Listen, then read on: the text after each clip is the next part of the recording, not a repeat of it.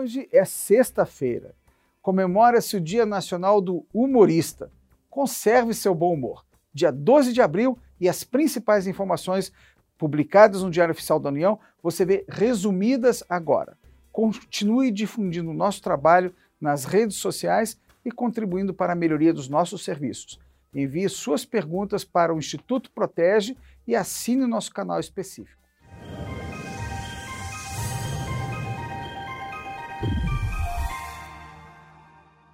O Diário Oficial da União de hoje está recheado de novidades para você.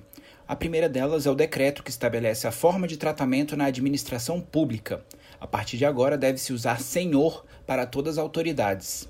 É vedada na comunicação com agentes públicos federais o uso de formas de tratamento, ainda que abreviadas, Vossa Excelência ou Excelentíssimo, Vossa Senhoria, Vossa Magnificência, Doutor, Ilustre ou Ilustríssimo, Digno, Digníssimo e Respeitável.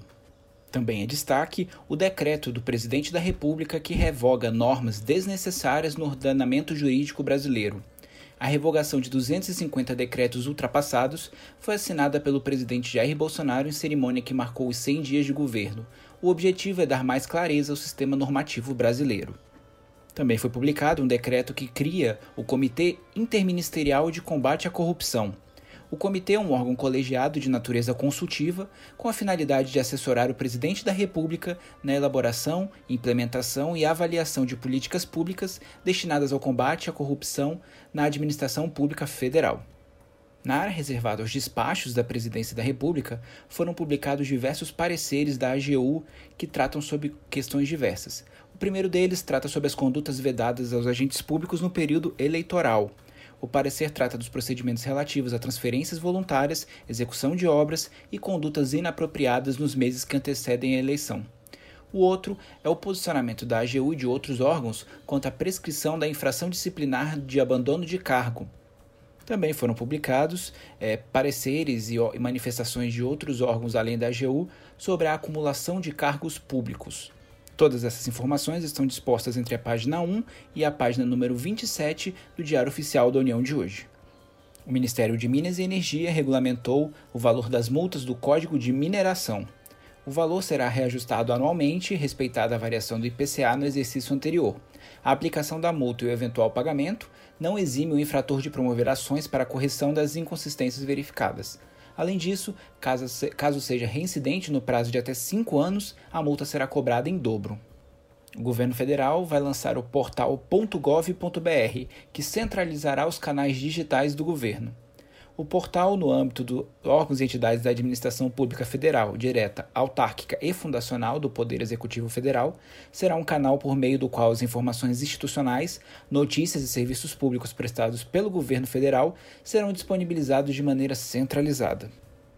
E o Ministério da Economia publicou uma portaria em que trata sobre a assinatura e guarda eletrônicas dos documentos relacionados à segurança e saúde do trabalho Todos os documentos listados na Portaria 211 precisam se adequar ao padrão de infraestrutura de chaves públicas brasileira e, e mantidos em formato PDF para eventuais consultas de inspeção.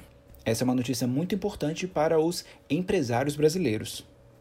E hoje foi prorrogado o uso da Força Nacional de Segurança Pública na cidade de Boa Vista, em Roraima. A prorrogação tem como base o pedido do governador de Roraima em razão do quadro de instabilidade na segurança pública do Estado, em virtude de crise migratória e do sistema penitenciário.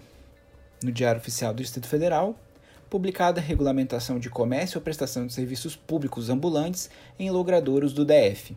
Mais detalhes estão no decreto número 39.769, na página número 1 do DODF de hoje e a Secretaria de Estado de Obras e Infraestrutura publicou sua política de gestão de riscos do Serviço de Limpeza Urbana do Distrito Federal.